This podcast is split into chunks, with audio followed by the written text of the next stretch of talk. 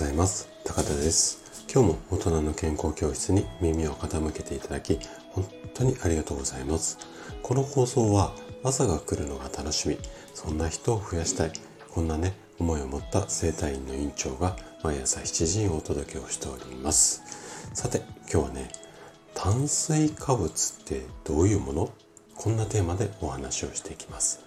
あの皆さんももうあの聞いたことあるっていうか誰でも知ってるこう栄養素の一つ炭水化物なんですがタンパク質や脂質と並んで、まあ、三大栄養素と言われているものの一つで健康で過ごすためにはなくてはならないものなんですね。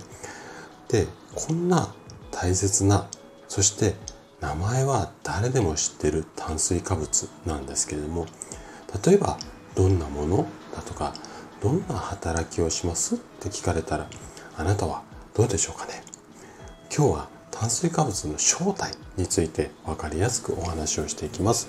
是非最後まで楽しんで聞いていただけると嬉しいです。じゃあ早速ここから本題に入っていきましょう。えっ、ー、とね炭水化物をできるだけ分かりやすくでこう分解っていうか噛み砕きながら説明してみます。でまずは体内で体の中でエネルギー源として利用される糖質っていうものがあります。で消化されずエネルギーとして利用しにくい食物繊維っていうものがあります。でこの2つが合わさり炭水化物っていうふうに言われるんですね。ちょっとこの説明でわかりますかね？はい。で、よく炭水化物と糖質が、まあ、イコールっていうか、同じ意味で使われることがあるんですけども、厳密に言うと、炭水化物イコール糖質ではないんですよね。今の説明を聞いていただければわかる通り。で、こっからがね、ちょっと複雑になっていきます。が、できるだけわかりやすく、えー、説明をしたいと思います。糖質は単糖類。単は、えーと、単純の単に糖質の糖に類、種類の類ですね。と単糖類とあと二糖類とか小糖類って言われるうーんと二糖類はね2つの頭って書いたりとかあと小糖は小さい糖って書いたりするんですけども二糖類だったりだとかあとは多糖類大いに糖に類こんな形で分けられるんですね。はい。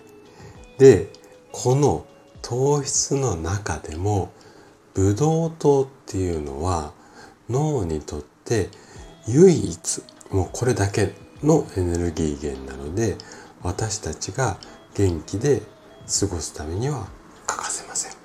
でここまでが糖質の、えーと、説明ですね。で次は食物繊維この働きについてなんですが食物繊維の働きとしていくつかこううん動きっていうか働きがあるんですけれどもまず腸で余分な物質。これを吸着して外に出す。まあ排出すること。こんな働きがあったりだとか。あとは水分を吸収して膨らんで。糖質だったり脂質の吸収を抑える。こんな働きがあったりします。でこの吸収を抑える働きを水溶性の食物繊維がうんちゅんかんちゅん。いうような話ですね。で今度は水に溶けずに腸を刺激して便の傘を増す。これが不溶性の食物繊維みたいな形。で、こんな風に働きとか、あと種類が分けられます。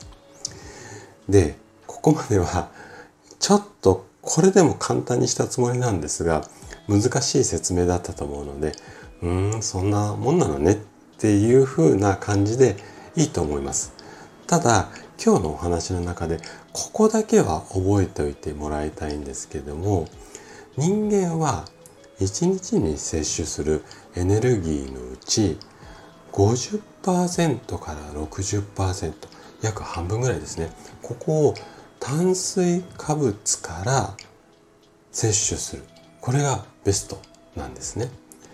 で具体的な食物繊維の摂取量っていうと男性が 20g 以上女性が 18g この辺りが目安になります。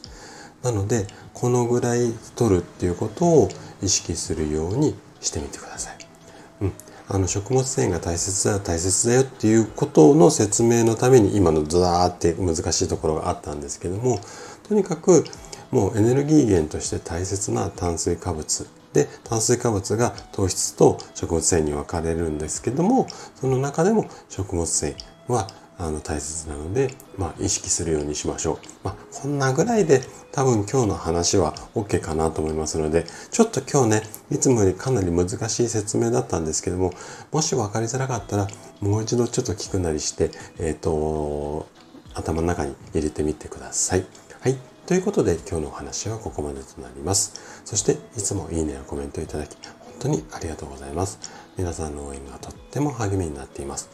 今日も最後までお聴きいただきありがとうございました。それでは素敵な一日をお過ごしください。トライアングル生態の院長高田がお届けしました。ではまた。